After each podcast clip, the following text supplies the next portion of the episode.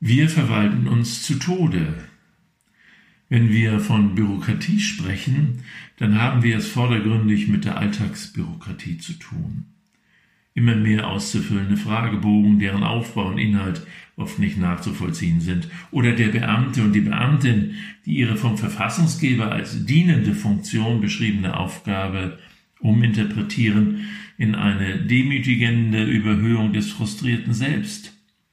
Diese Erscheinungsformen der Bürokratie sind schlimm genug und scheinen mit der Komplexität gesellschaftlicher Zusammenhänge ins Unermessliche zu wachsen. Mir geht es aber auch um die Frage, wer regiert uns eigentlich noch? Politikerinnen und Politiker? Vom Volk gewählte Abgeordnete?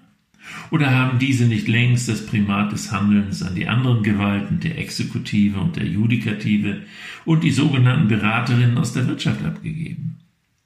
Das Problem ist, dass zu viele Politikerinnen zu Detailspezialisten geworden sind und sich im Klein-Klein verlieren.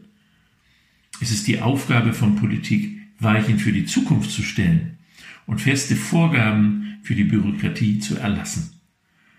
Und vor allem darauf zu achten, dass die Bürokratie nicht unterwandert wird von Lobbyisten. Das haben wir unter einem CSU-Minister in Bezug auf das Pflanzenschutzmittel Glyphosat erleben müssen.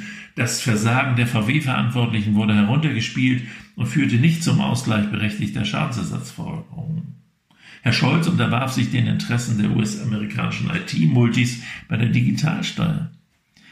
Bei der Überforderung Kleingewerbetreibender durch Kassenbons hingegen wachsen ausgerechnet Sozialdemokraten über sich hinaus.